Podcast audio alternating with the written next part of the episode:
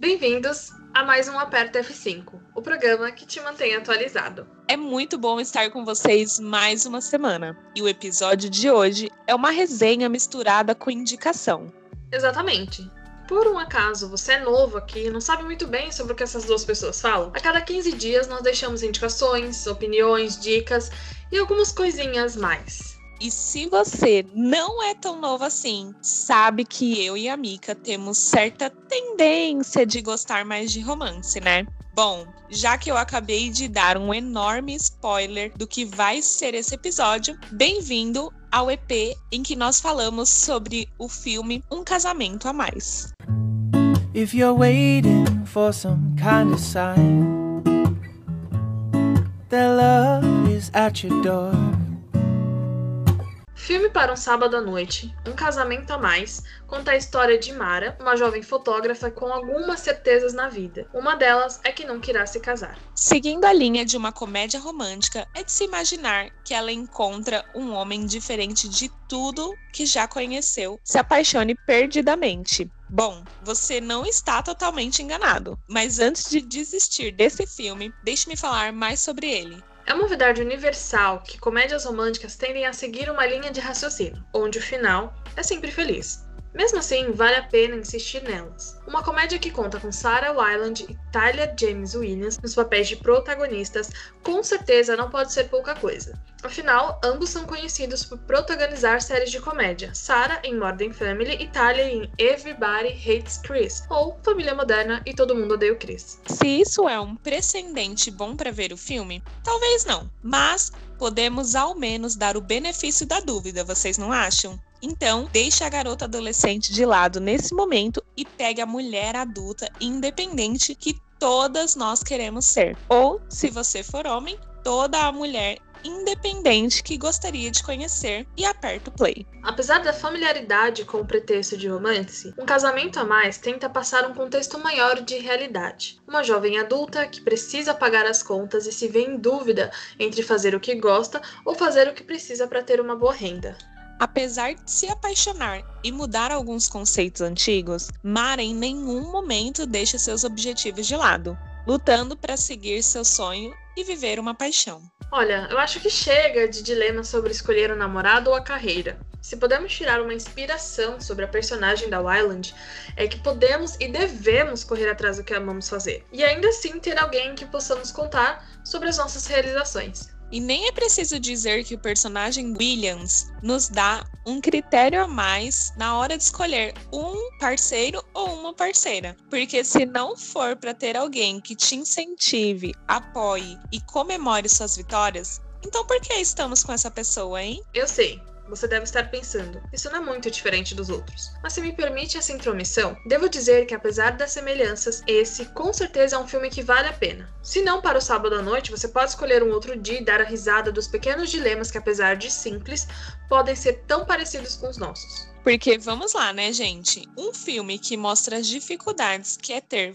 vários boletos a serem pagos e pouco dinheiro não poderia definir melhor a vida do jovem adulto em 2021. É um filme que vale muito a pena, está é, disponível no catálogo do Prime Video. Inclusive, eu gostaria de fazer uma ressalva aqui para o catálogo deles, que tá sensacional, tá melhorando cada vez mais. Muitos títulos bons, tem para todas as idades e todos os gostos. É... E o valor é super acessível, é um dos streamings que tem um valor mais baixo hoje. E eu acho que com certeza vocês vão ver muitos episódios aqui da, da F5 falando sobre algo que tá disponibilizado lá. Com certeza, Mika. Olha, eu fui super influenciada por você, porque você sempre me falava sobre os filmes do Prime Video. E a minha irmã acabou fazendo a assinatura, e aí, gente, é sério, é um, isso aqui não é um merchan, não é publi, a gente não tá sendo paga, mas o catálogo do Prime Videos é muito bom. E ele tá ganhando cada vez mais espaço e os valores também são super acessíveis, né? Se comparado à concorrência. E tem muitas coisas boas, inclusive tem Todo Mundo Odeia o Chris, né? Que é o personagem aí do Williams no, no nosso filme. E é muito legal, vale a pena dar uma investida aí no Prime Videos. É, inclusive, para quem ouviu o último episódio aqui da F5, sabe que a gente falou sobre o Oscar E muitas das obras que estão disponibilizadas lá concorreram nas categorias. Um filme, um, um dos filmes que ganharam vários, que foi O Som do Silêncio, é, ganhou várias categorias lá no Oscar. Ele tá disponível no Prime, é um filmaço. Inclusive, de novo, recomendando ele. Mas voltando aqui para Um Casamento a Mais. É, Audrey, qual foi a sua opinião a respeito do filme? O que, que você achou é, desse novo momento aí do nosso eterno Chris? É, o que, que você achou da, da, da Sarah como a Mara? O que, que você viu no contexto do filme? Conta pra gente um pouquinho. Eu preciso dizer que eu fiquei muito, muito presa, assim, a ao personagem dele no Todo Mundo Deu Cris. E não, gente, calma, não, não tô falando que é a mesma coisa, tá? Porque assim, eu demoro muito para me desvencilhar de um ator quando ele faz um personagem muito marcante na carreira dele, como por exemplo o Robert Pattinson, é, quando eu eu vejo a foto dele, eu vejo o nome dele, a primeira coisa que vem na minha mente é o quê? Crepúsculo. Ou então, quando eu vejo Daniel Radcliffe ou o nome dele, a primeira coisa que eu penso é Harry Potter. E quando eu vi ele atuando, eu pensei assim, gente, é o Chris. Chris grande, entendeu? mas assim, tirando essa parte de. Não comparação, eu diria, mas tirando essa parte, né? Pra mim, ele ficou muito atrelado ao Chris, e isso a gente não pode negar. O filme tem um olhar, é um romance, mas tem um olhar bem diferente dos romances que a gente tá acostumado, inclusive é bem diferente de Para Todos os Garotos que Já Amei, que fazendo aqui um merchan do nosso podcast, a gente já falou sobre Para Todos os Garotos que Já Amei, então se você não escutou, vale muito a pena ouvir esse podcast. Por exemplo, Para Todos os Garotos que Já Amei é um romance bem clichê, bem clichê adolescente, e eu amo, não, não posso negar. Mas a vida da Laradinha e do Peter é perfeita. O único problema deles é o quê? Ah, eu vou ficar com meu namorado eu vou pra faculdade, né? E nesse filme, Casamento a Mais, eles têm problemas reais, que é o que a gente falou. Eles têm boletos, eles estão no emprego que eles não gostam, eles têm sonhos, eles têm expectativas, eles têm, sabe, desejos e é, cada um pensa de um jeito, a família de um é de um jeito, a família do outro é de outro jeito. Então, isso é uma coisa bem. É um contraste, né? Bem grande. É, eu gosto muito de filmes de romance e eu gosto desses filmes de romance realista. Eu gostei do filme, eu achei ele bem adulto, mas não em sentidos de, de, de, besteiras ou classificações, não é isso. Eu achei ele adulto, assim, na perspectiva dele. Eu assisti ele dublado. Talvez eu também possa ter, assim, não, não possa ter me desvencilhado tanto do Chris pelo fato de ter sido dublado. Talvez se eu tivesse assistido ele legendado, eu teria não assimilado tanto uma coisa na outra. Eu gostei, minha nota talvez para ele seria 7,5 ou 8, mas ele também não entraria no meu top 10 de filmes de romance. Mas é um filme muito bom. É um filme bem que faz a gente pensar, né, sobre quem a gente quer na nossa vida. Se você quer um romance adolescente, né, não, não tô criticando os romances adolescentes, mas é tipo, você quer um romance adolescente ou você quer um romance realista, adulto e que uma pessoa que te entenda e que te apoie? Para mim esse filme foi meio que isso. É, e você, Mika, o que, que você achou? Você que me indicou o filme, então eu quero saber muito assim a sua opinião. É que eu tô falando várias coisas assim ruim sobre o filme, você tá, meu Deus, que louca, eu amei o filme. É, eu concordo com você em alguns pontos em relação ao filme. Eu não, por incrível que pareça, eu não tenho essa. Eu não assimilei muito o personagem do Tyler a, ao Chris. Claro que é inevitável você olhar para ele e você falar.